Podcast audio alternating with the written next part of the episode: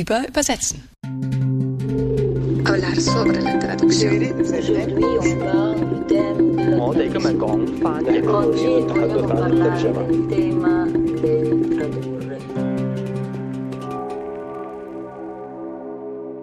Herzlich willkommen zur elften Folge von Über Übersetzen.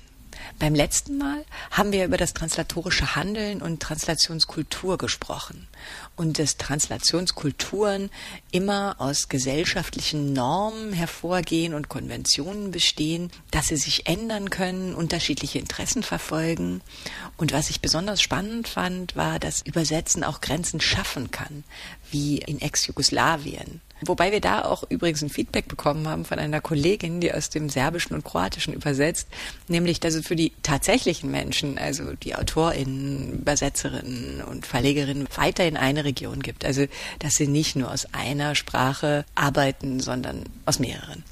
Aber darüber würde ich gerne später nochmal sprechen und Sie sehr gerne nochmal zu mir einladen. Wir haben nämlich außerdem darüber gesprochen beim letzten Mal, dass das Übersetzen auch einen großen Zusammenhalt schaffen kann, wie, wie im Habsburgischen Reich damals, wo so viele Sprachen so ein Melting Pot war und das Übersetzen einen Zusammenhalt geschafft hat. Und da passt ja, dass wir uns heute Timia Tanko eingeladen haben, die uns über Ungarn und das Übersetzen aus dem Ungarischen erzählen wird.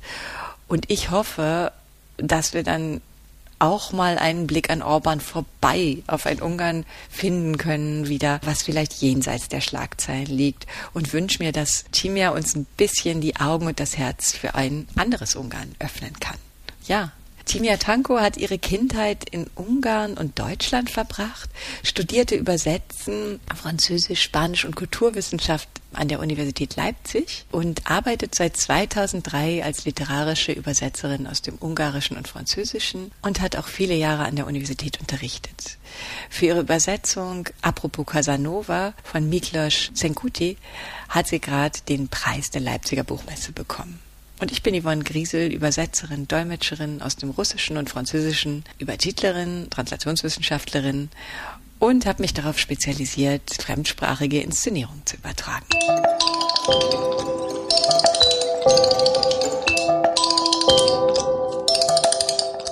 Nachdem wir beim letzten Podcast, wie gesagt, über das Grenzenziehen und Brückenbauen gesprochen haben und das Übersetzen beides kann und immer im großen Zusammenhang mit dem translatorischen Handeln steht und vor allen Dingen nie unschuldig ist, das fand ich eigentlich auch ganz spannend, dass das Übersetzen gar nicht so unschuldig ist, wie wir denken, freue ich mich heute mit Timia Tanko über das Übersetzen aus dem Ungarischen zu sprechen. Denn die meisten von uns wissen ja eigentlich nur so, dass man dem Ungarischen nachsagt, das ist eine der schwersten Sprachen der Welt. Manche kennen vielleicht noch den Plattensee, wenn sie aus Bayern kommen oder aus Sachsen und das Habsburgische Reich vielleicht. Und ich muss gestehen, dass ich wahnsinnig wenig weiß. Und für mich hat sich dieser Podcast schon gelohnt, weil in der Vorbereitung hat mir Timia Bücher geschickt, unter anderem das Buch Strohmann von Andor Endri Gallery. Und das habe ich verschlungen und konnte das überhaupt nicht mehr aus der Hand legen, weil es so wunderbar ist. Und bin so dankbar, dass ich den Autor kennenlernen durfte, dass du den für mich übersetzt hast. Kann das wirklich nur allen ans Herz legen. Aber du hast auch noch ganz viele andere tolle Bücher übersetzt. Bist auch schon 2019 für den Preis der Leipziger Buchmesse nominiert worden mit Löwenchor von Dragoman. Aber bevor ich mich jetzt ganz verlaufe, möchte ich dir erstmal gratulieren zu dem Preis der Leipziger Buchmesse zu deiner Übersetzung für Apropos Casanova und freue mich wahnsinnig, dass du hier bist. Ja, vielen Dank. Es freut mich auch sehr, hier zu sein. Ja, und wir werden auch heute nicht über das Buch sprechen, Apropos Casanova, weil darüber hast du wirklich auch schon viel gesprochen und das werden wir auch in die Show Notes packen. Da gibt's ganz tolles Interview auf Tralalit mit dir und auch ein sehr schönes Interview, das Olga Radetzka geführt hat. Das könnt ihr dann alle finden in den Show Notes und euch noch angucken. Mich würde eigentlich jetzt ganz erstmal ganz einfach interessieren, weil du hast ja Kulturwissenschaft studiert, Spanisch und Französisch und übersetzt hauptsächlich aus dem Ungarischen. Wie ist es denn dazu gekommen? Ja, das hat einen sehr einfachen Grund. Mein Vater ist Ungar und wie du schon gesagt hast, ich bin in Ungarn und in Deutschland aufgewachsen. Wir sind immer zwischen den beiden Ländern hin und her gezogen. Und ja, das hat, also ich habe tatsächlich zuerst Französisch übersetzt noch in der Schule, aber das war eher so, weil ich eine motivierte Lehrerin hatte. Und das literarische Übersetzen hat mich aber dann immer so im Hinterkopf mit begleitet. Und ich habe dann Fachübersetzen studiert und wusste aber eigentlich von Anfang an, dass ich das nicht machen wollte. Ich habe angefangen, Dolmetschen zu studieren. Und im Zwischenstudium oder nach dem Grundstudium, so hieß es damals noch, da habe ich dann gemerkt, das ist an sich nichts für mich. Ich dolmetsche wahnsinnig gerne, aber nur, wenn es um Themen geht, die mich wirklich interessieren. Mhm. Im Grundstudium ging es meist um Themen, die mich nicht so sehr interessiert haben, also musste ich mich etwas neu orientieren und eigentlich um das Studium abzuschließen, um die Sprachen gut zu lernen.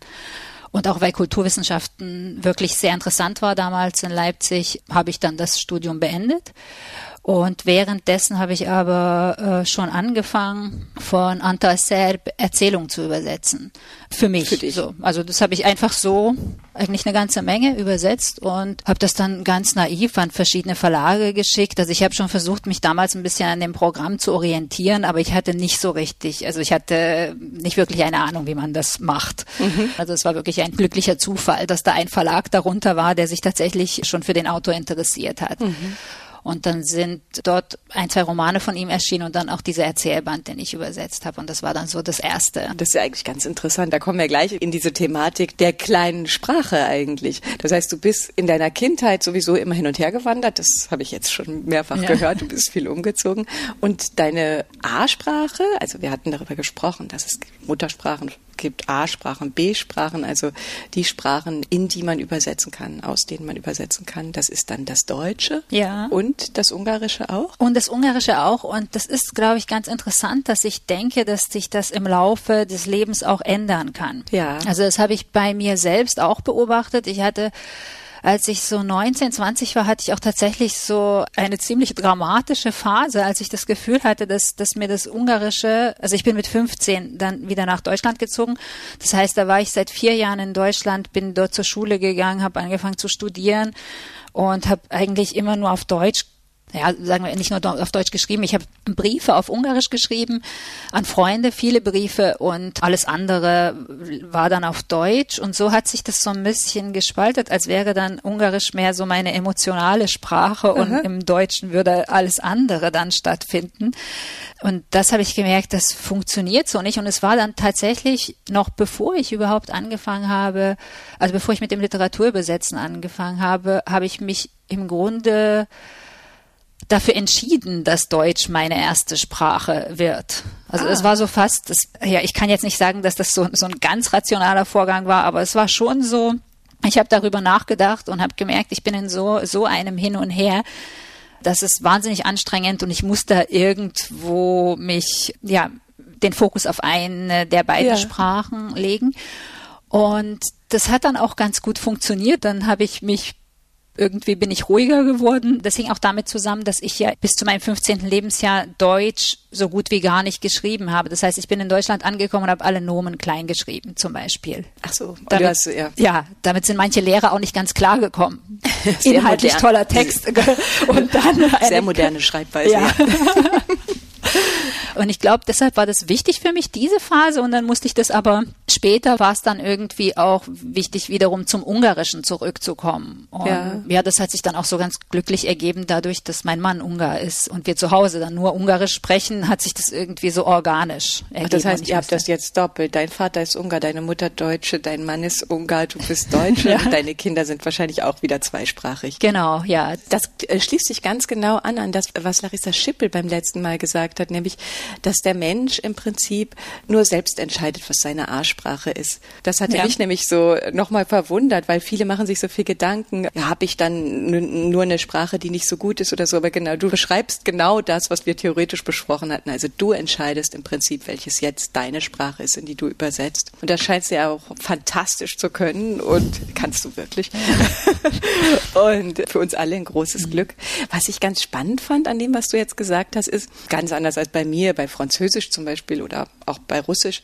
Du bist gleich los und hast Bücher mitgenommen, hast die übersetzt, hast die an Verlage geschickt. Das führt sich ja dann praktisch fort. Das heißt, du wanderst zwischen den Kulturen und hast auch immer was dabei und bringst auch was mit und bist selber eine Kulturmittlerin, oder? Wie, wie ja, kann man das? Also das geht bei Ungarisch eigentlich gar nicht anders. Weil, also es sitzen ja in den seltensten Fällen Lektoren in den Verlagen, die Ungarisch im Original lesen können. Dann war es lange Zeit so, dass der Weg der ungarischen Sprache über das Deutsche, über den deutschen, also nicht der Sprache, sondern der ungarischen Bücher über den deutschen Buchmarkt lief. Das heißt, die deutschen Übersetzungen waren meist die ersten. Und ah. manchmal gibt es, also wenn es um neue Übersetzungen geht, dann gibt es manchmal noch alte Übersetzungen, die man dann dem Verleger oder der Verlegerin zeigen kann. Aber meist gibt es dann nichts. Oder es war zumindest lange Zeit so. Jetzt ändert sich das auch ein bisschen.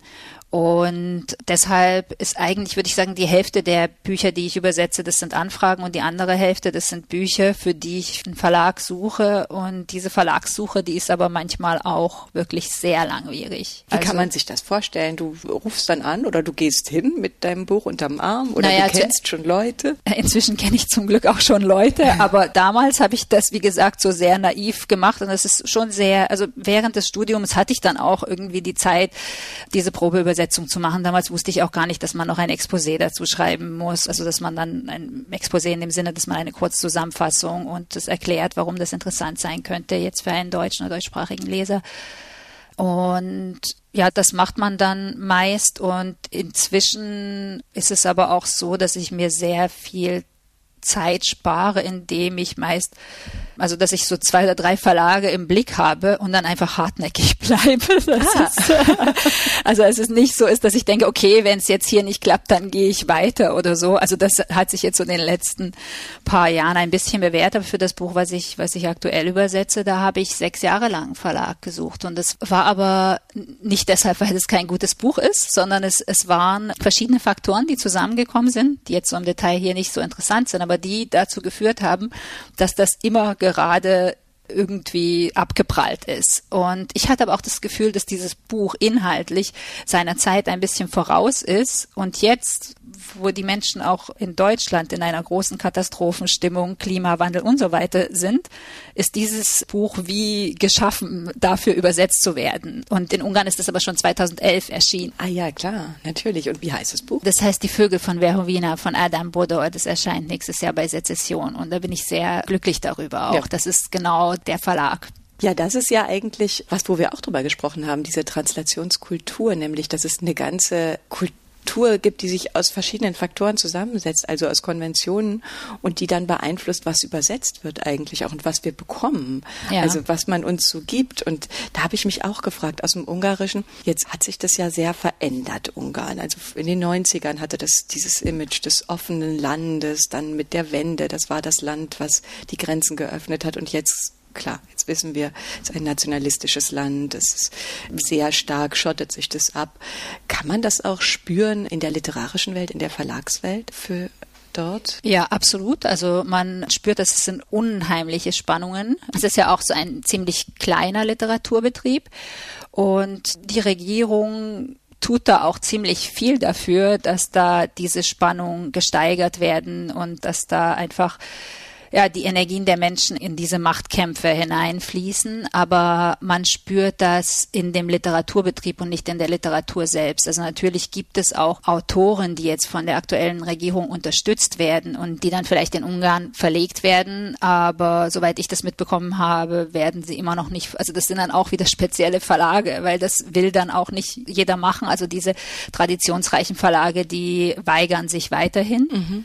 Das heißt aber, das, das ist eigentlich eine große Chance, die die Literatur da hat. Das heißt, es gibt so eine intellektuelle Unterströmung sozusagen. Mhm. Es gibt Menschen, die einfach da noch sehr klar gegensteuern und ja, sich ja. überlegen, was publiziert wird, was übersetzt wird. Das ja. ist doch schön. Das ist eine schöne Aufgabe, die die Literatur da hat. Und wie ist es bei dir? Also wenn du dir jetzt überlegst, was ist für den deutschen Markt? Wie gehst du daran, wenn du dir überlegst, welches Buch ist für mich oder für uns geeignet? Du hast mir zum Beispiel auch eins gegeben, auch sehr schön. Liebe Unbekannte von Istevan Kemeni. Also also ich muss zugeben, ich habe zuerst nicht den deutschen Buchmarkt im Kopf, sondern ja. es muss etwas sein, was, was mir gefällt. Als Übersetzer ist man dann ja auch einfach drei, vier Monate in so einem Roman, manchmal sechs. An diesem Buch saß ich neun Monate. Das sind ja 900 ja. Seiten oder so. Und da muss das eine Welt sein, in der man sich auch wohlfühlt, sonst wird man wahnsinnig. Also das ist schon das so ist, diese. Ja, neun Monate ist ein Kind, ne? Ja, genau. Und es ist auch, glaube ich, dass, also man hat es ja in gewissem Sinne schwerer als die Kollegen, die aus dem Französischen oder Englischen übersetzen, die jetzt häufiger Anfragen bekommen. Aber es ist auch ein Privileg, dann sagen zu können, also ich brauche dann vielleicht länger, um ein Buch unterzubekommen, aber dann ist es wirklich das Buch, was ich übersetzen möchte. Und es ist nicht so, dass ich etwas bekomme und dann das lese und denke so, ja, hm, die Aspekte sprechen dafür, die dagegen und so, sondern es ist irgendwie dann doch eher so eine Herzenssache. Ja, ja das Buch ist vielleicht nur noch mal kurz zu sagen, das Buch spielt so in den Ende 70er, Anfang 80er in Ungarn mhm. und es ist ganz schön aufbereitet, dass sozusagen die Donau, den Einfluss der Donau auf Budapest und Ungarn wird da gezeichnet anhand von einem Familiengeschichte über drei Generationen und die ganzen Bezüge. Also es sind, es sind unheimlich viele Ebenen in dem Roman drin und mir ist nur aufgefallen, ich habe mich so reingeschmissen und dann bin ich aber immer wieder ins Stocken gekommen, weil ich immer wieder das Gefühl hatte, oh Gott, da tun sich ja ganze kulturelle Welten auf in diesen kommunistischen Zeiten, wo ja auch dann die Menschen irgendwie ein falsches Wort, eine falsche Geste und es passiert irgendwas. Man kennt mhm. es ja schon auch, also ich kenne das ja natürlich auch aus, aus russischer Literatur, aber immer hatte ich ein bisschen das Gefühl, oh, da, da ist wieder eine ganze kulturelle Blase. Wie machst du das, dass du mir das, weil da ist ja unheimlich viel drin in jedem Wort, da hängt so, so ein ganzer kultureller Kontext dran. Wie ist das für dich? Ist es schwierig, das dann zu übersetzen oder wie gehst du da vor? Das war bei dem Buch schon schwierig, weil da einfach sehr, sehr viel da ist. Also das ist das, jetzt nochmal kurz auf Esterhazy zurückzukommen, ja. er, was er sehr daran schätzte. Ich glaube, das ist echt ein wichtiger Punkt dass dieses Buch im Gegensatz zu den meisten, die Anfang der 2000er Jahre in Deutschland erschienen sind und in denen es eigentlich ausschließlich darum ging, wie schlimm es im Kommunismus in Ungarn war oder in Siebenbürgen, also in dem ungarischsprachigen Teil Rumäniens, was sehr einseitig diese Perspektive dargestellt hat da zeigt Istvan Kemmer ja sehr beschönigt nichts, aber er erklärt auch so ein bisschen, also er, er schafft diese Atmosphäre, finde ich, in der man auch spürt, wie es tatsächlich war, darin aufzuwachsen. Ja. Also dass es nicht nur Grauen war überall. Und deshalb finde ich das auch so eine wichtige Leistung und deshalb war mir das auch so wichtig, das zu übersetzen, weil das in Deutschland, aber nicht nur in Deutschland, sondern auch in, in Amerika, wenn man überhaupt was aus dem Ungarischen übersetzt hat oder aus dieser Region, dann war das auch eine politische Entscheidung, um zu zeigen, dass der Kommunismus wirklich grauenvoll war und um praktisch ja den Sieg der Demokratie, aber auch damit verbunden des Kapitalismus so ein bisschen zu legitimieren. Mhm. Also es ist so einerseits war es natürlich auch ein Interesse, diese Region kennenzulernen und andererseits spielte da so eine Komponente mit hinein. Und das ist also sehr interessant, finde ich. Das ist wieder Translationskultur, wo ja. wir ganz klare Interessen haben, natürlich gerade zwischen diesen zwei großen Systemen und so ausgewählt wird, was übersetzt wird, ja. was wir bekommen. So, das hatten wir auch bei dem Podcast aus dem Arabischen, wo wir jetzt ganz klar Dinge übersetzt kriegen, die immer in eine Richtung zeigen, die eigentlich politisch motiviert ist. Ja, ja, ja. ja. Und das war für mich eigentlich damals auch gut, weil ich, als ich angefangen habe zu übersetzen, gab es ein großes Interesse für ungarische Literatur, dass zum Teil das, dieser Aspekt mit dahinter steckte, das habe ich damals nicht verstanden, auch nicht gesehen. Ich glaube, das haben selbst die Verlage nicht so klar gesehen. Also das merkt man erst so im Rückblick von zehn Jahren. Und das Gute ist aber, dass inzwischen dieses Thema ja nicht mehr so interessant ist. Also der Kommunismus interessiert uns im Moment nicht mehr. Wir haben andere Probleme. Ja. Und das hat den schönen Nebeneffekt, dass sich vielleicht manche Verlage, die viel ungarische Literatur herausgebracht haben, etwas zurückgezogen haben. Nicht alle, aber manche und sich aber jetzt neue öffnen, die nicht diese Vorbehalte haben oder die nicht diese Erwartungshaltung der Literatur gegenüber haben. Diese Erwartungshaltung, die löst sich im Moment auf und darin sehe ich eine große Chance. Also auch wenn jetzt viel weniger herausgegeben wird als vielleicht noch vor 10, 15 Jahren, aber es ist eine größere Vielfalt. Ja, und ein objektiverer Blick und ja. nicht immer dieses total geschärfte antikommunistische, dieser antikommunistische Blickwinkel, das ist ja auch vollkommen, das ist ja auch das Spannende daran, ja, ja. wo man einfach merkt, da gab es auch richtig Punk ja, ja, äh, in dieser Zeit. Also der Mann mit dem langen Ledermantel und dem Loch im Rücken, wo man sich so vorstellen konnte, wie er da lebt. Also das ist auf jeden Fall total lesenswert. Ich lese es nochmal allerdings. Ich lese es jetzt nach dem Gespräch nochmal in Ruhe. Aber bevor wir jetzt uns hier völlig in der Politik, das wollten wir ja auch gar nicht, wir wollten ja über Übersetzen reden. Ja. Aber man merkt ja schon irgendwie, dass das ist halt das, worüber wir halt immer reden und genau wahrscheinlich ist das dieses translatorische Handeln, über das wir gesprochen haben, nämlich dass es gar nicht nur um diesen Text geht. Das wird auch in jedem Gespräch immer wieder klar. Natürlich übersetzt du dieses Buch, aber all das, was du vorher gemacht hast, all die Reisen, all die Gedanken, all diese ganzen Entwicklungen, dieser Abstand von der kommunistischen, das kommt alles mit in den Übersetzungsprozess rein. Deswegen werden wir trotzdem jetzt mal ein bisschen über das Ungarische reden, sonst schimpfen uns die anderen vielleicht ein bisschen. Das ist immer, immer schwierig mit dem Ungarischen und überhaupt, dann fragen dich immer alle, das ist ja so eine schwere Sprache, warum denn und was machen die Schwierigkeiten aus? Ich würde das jetzt mal nicht machen, weil ich glaube, jede Sprache hat ihre Eigenarten und jede Sprache ist auf eine Art schwer oder leicht. Aber was macht denn am meisten Spaß zu übersetzen aus dem Ungarischen? Hm. Oder bieten sich die besten Möglichkeiten für dich? Ja, ich glaube, das ist diese spielerische Sicht auf die Sprache. Das ist zum Teil auch die größte Herausforderung, weil man im Ungarischen sehr viel automatisch schon auch in der Alltagssprache mit Klängen arbeitet. Mhm. Das hängt auch mit der Sprachstruktur zusammen. Also Ungarisch ist, ohne da jetzt weit auszuholen, es ist eine sogenannte agglutinierende Sprache. Also man hat keine Präposition, sondern man hängt Endungen an. Mhm. Wenn ich jetzt zum Beispiel sagen würde, für die Literatur, dann würde ich sagen, Asiro dalom nak. Und dann ist dieses nak, ist das, das für, das wird hinten dran gehangen. Mhm. Und das ist jetzt kein spektakuläres Beispiel. Es gibt Wörter, in denen man dann ganz viele Endungen dranhängt, wo die Vokalharmonie Harmonie auch, also die spielt eine große Rolle. Das heißt, mhm. man hat ein Grundwort. Szeretet ist zum Beispiel Liebe. Und daraus kann ich machen Szeretettel, also mit Liebe oder herzlich. Äh, und ich kann aber auch sagen Szerethetetlen.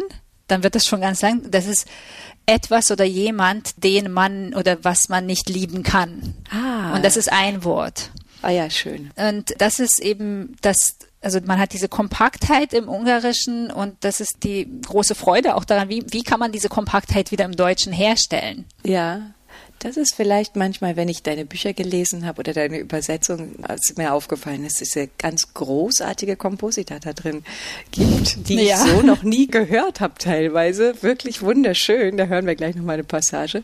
Das ist dann etwas. Das ist eine Möglichkeit, ja. Mhm, wie du versuchst, das wieder aufzunehmen. Mhm. Sozusagen. Ah ja, das ist sehr spannend.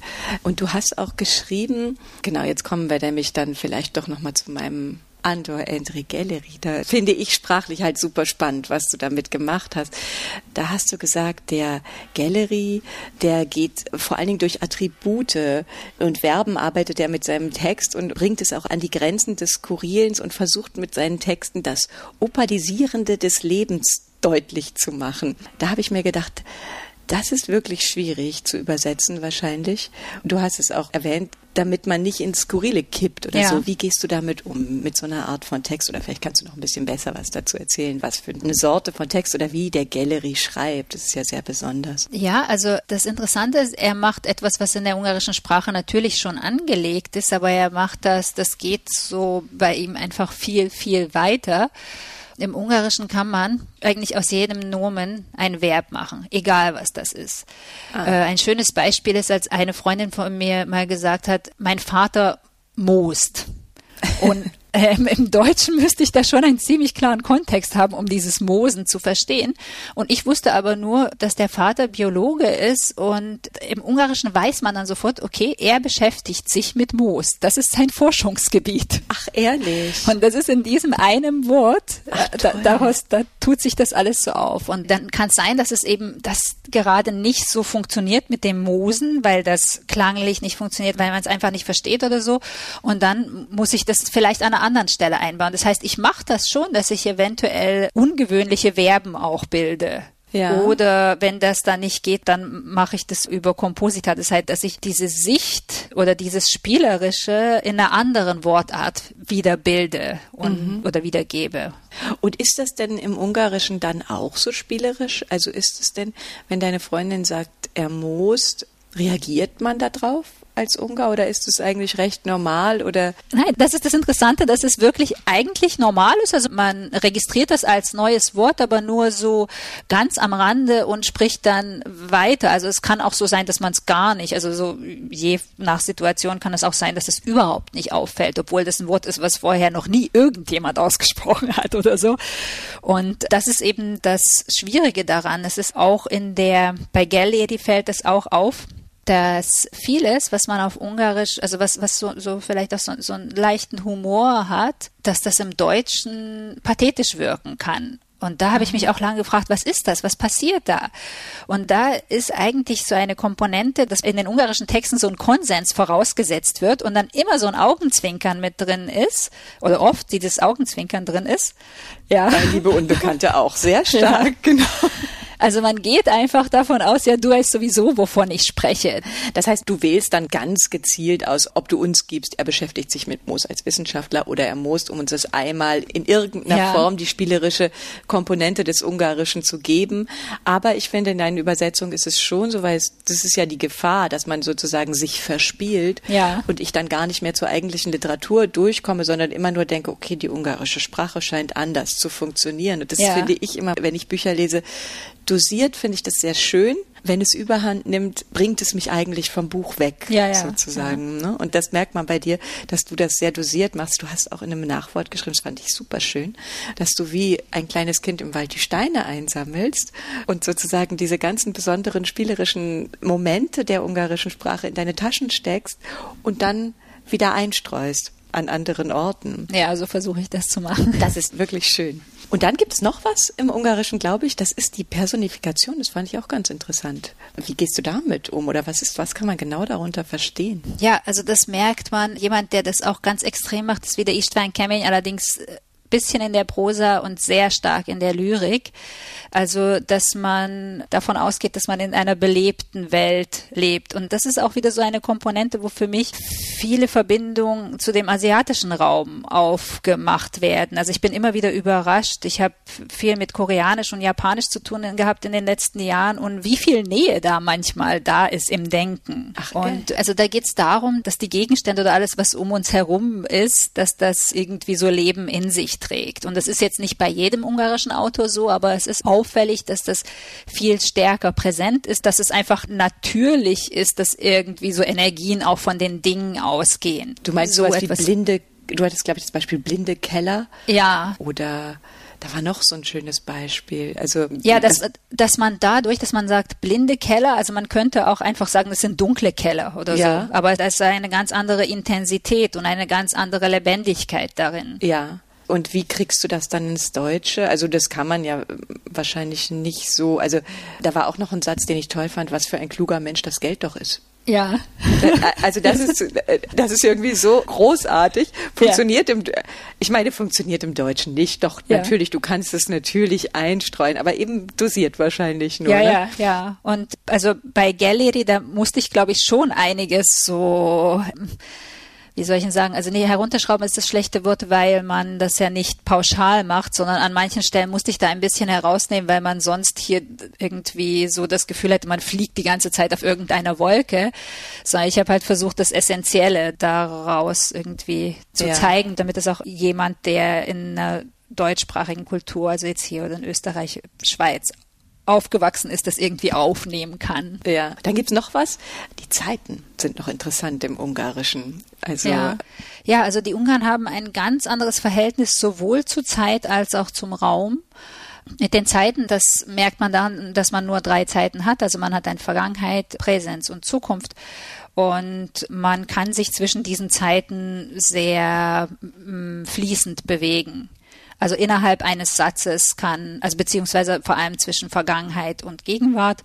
Das geht im Deutschen manchmal, aber nicht ganz so reibungslos. Man kann nicht innerhalb eines Satzes einmal aus der Vergangenheit in die Gegenwart und dann wieder in die Vergangenheit zurückspringen, ohne dass es irgendwie auffallen würde. Oder in den seltensten Fällen geht es. Und das spiegelt eine andere Perspektive wider. Aber was ich fast noch interessanter finde, das ist das Verhältnis zum Raum. Man hat im Ungarischen immer sehr klare Definitionen des Raumes. Mhm. Das muss man sich so vorstellen, dass man hier und da sagt und dieses hier und da auch in andere Wörter einbaut, wie zum Beispiel zu Hause. Also ich kann sagen, Ithorn und Othorn. Beides bedeutet zu Hause. Ithorn ist, wenn ich sage hier zu Hause und Othorn, wenn ich sage dort zu Hause. Also ah. das ist je nachdem, wenn du mich zum Beispiel anrufst, du weißt, rufst mich auf meinem Mobiltelefon an, du weißt nicht, wo ich bin und ich sage Ithorn Vajok dann ist es irgendwie, ist es nochmal eine stärkere Betonung, ich bin hier zu Hause. Aha. Und wenn ich aber woanders bin und ich sage, ja, ich bin in zehn Minuten zu Hause, dann sage ich Othorn. Ah. Lessek, ja, dann Ach bin so, ich dann, okay, du gibst noch eine Information ja. mit. Und sozusagen. diese, das sind sehr viele, das sind Informationen, die im Deutschen, die man dann, also wenn man anfängt zu übersetzen, vielleicht auch diese Fehler macht, das dann immer mit äh, zu übertragen. Und ja. das ist auch, man sagt zum Beispiel auch, ich gehe in das Haus hinein ich mhm. komme aus dem Haus heraus und so weiter. Das wird immer wieder nochmal so klar gezeigt oder auch dieses dieses und jenes. Also man hat immer diese beiden Pole. Und vielleicht hat es auch einfach mit der Entwicklung des ungarischen Volkes zu tun, dass sie Nomaden waren, unterwegs waren und dass diese räumliche Orientierung einfach so eine große Rolle gespielt hat. Und Aha. eigentlich spielt die ja heute keine Rolle mehr nee. und trotzdem wird die immer weitergetragen. Sozusagen ist von damals in der Sprache und, und Ja, aber das ist eine noch? sehr wilde These, die ja, ich ja. vor zehn Minuten Schön, aufgestellt hört sich, habe. Hört sich aber großartig an. Aber was wirklich interessant ist, und das ist vielleicht ganz generell fürs Übersetzen immer so interessant, dass es solche Dinge gibt, in jeder Sprache Eigenarten. Also wie ja. diese fließenden fließenden Tempora oder diese räumlichen, klaren Definitionen, die man dann nicht so übertragen kann. Also ja. man kann das machen, aber dann gibt es was vollkommen anderes, weil dann ja. würde dermaßen der Augenmerk im Deutschen darauf gelegt, dass man sich denkt, was ja. ist ein merkwürdiger Mensch, dass er ständig sagen muss, wo er hingeht, woher er vorkommt. ja, das ist echt, das kann ich mir total gut vorstellen. Ja. Oh, jetzt kommen wir schon ganz schön zum Schluss. Wir haben schon so, so viel geredet. Dabei wolltest du aber bevor wir uns jetzt wirklich dem Gallery, bevor wir euch den nochmal vorlesen, wolltest du, glaube ich, noch sprechen über das Besondere der kleinen Sprachen. Ne? Das ist ein Herzensthema von dir. Das möchte ich dir jetzt nicht wegnehmen. Ja, ja, das Weil ist. Weil man sagt immer kleine Sprachen jetzt für uns. Man sagt immer kleine Sprachen, große Sprachen. Kleine Sprachen sind die, die wenig Sprecher haben oder wenig Bedeutung haben. Große Sprachen sind Englisch und es ist ja, wir hatten schon viel hier drüber gesprochen, sehr ungleich verteilt. Wir haben irgendwie 60 Prozent wird aus dem Englischen übersetzt. Dann kommt ein bisschen Französisch, ein bisschen Italienisch. Dann kommt lange nichts aus dem Ungarischen. Ich weiß es nicht, habe mir die Zahl jetzt nicht angeguckt angeguckt. Es wird. Es ist nicht so viel, aber das ist, das ist, glaube ich, das Interessante auch an diesem Begriff. Also ich habe den auch lange einfach so mehr oder weniger vorbehaltlos benutzt, bis ich mich irgendwann gefragt habe, was soll das eigentlich? Also meiner Meinung nach ist dieser Begriff relativ überflüssig. Man kommt wahnsinnig gut ohne ihn aus. ja. Denn es wird etwas zusammengefasst, was aber eigentlich keinen gemeinsamen Nenner hat. Also am besten sieht man das jetzt, finde ich, in dieser übrigens tollen Reihe auf Tralalit. Sie sagen immerhin große, kleine Sprache und versuchen das so auszugleichen. Und da werden Sprachen vorgestellt, die wenig ins Deutsche übersetzt werden. Aber ich meine, da ist Urdu darunter, das wird sicherlich wenig übersetzt aber es wird von genauso vielen Menschen gesprochen. Also es gibt genauso viele Muttersprachler und noch mehr Sprecher als Deutsche. Ja. Da taucht auch Chinesisch oder Portugiesisch auf. Alles Sprachen, die von viel, viel, viel mehr Sprechern gesprochen werden ja. als das Deutsche. Und ich plädiere dafür, dass man einfach immer benennt, was man eigentlich meint. Also, dass man sagt, ja, hier geht es jetzt um Sprachen aus dieser Region oder es geht um Sprachen, die man selten liest, die man selten hört.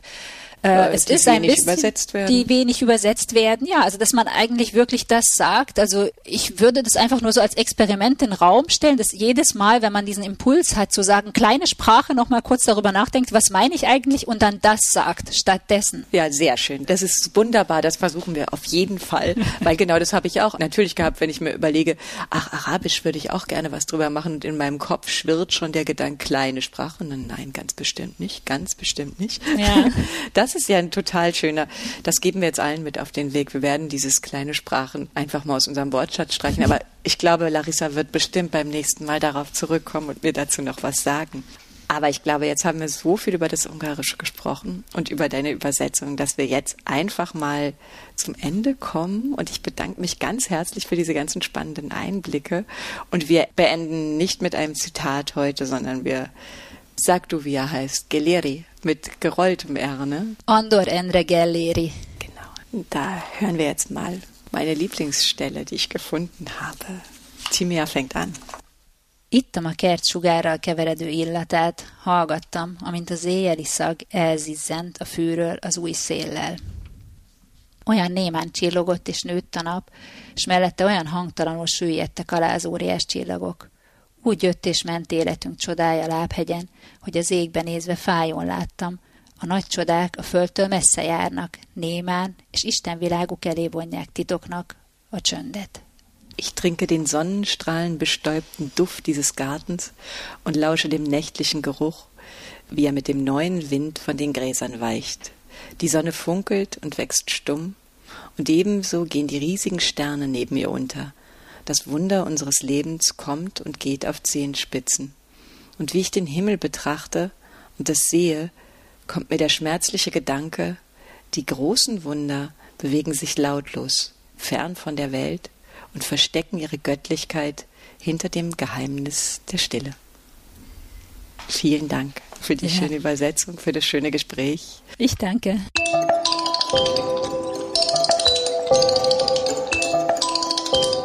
Das war über Übersetzen. Vielen Dank fürs Zuhören. Wir hoffen, es hat Spaß gemacht. Und auf unserer Website über übersetzen.de verlinken wir alle Informationen zu dieser Folge, ein paar interessante Texte und weiterführende Links. Wenn Sie mögen, abonnieren Sie doch über Übersetzen überall, wo es Podcasts gibt. Empfehlen Sie uns weiter, diskutieren Sie mit uns auf Facebook, Instagram oder wenn Sie oder ihr Anregungen habt oder Kritik oder Fragen, könnt ihr uns auch einfach per E-Mail kontaktieren. Schreibt uns doch einfach an podcast.sprachspiel.org. Wir freuen uns eigentlich über jedes Feedback Ja, das war's. Vielen Dank und dann bis zum nächsten Mal. Tschüss. Wij willen vertalen. Wij willen tolken. И, por supuesto, hablar de la traducción. Переводить, переводчица, переводчик, переводчик. Обсуждаем наши переводы. Переводить. Ты переводчица?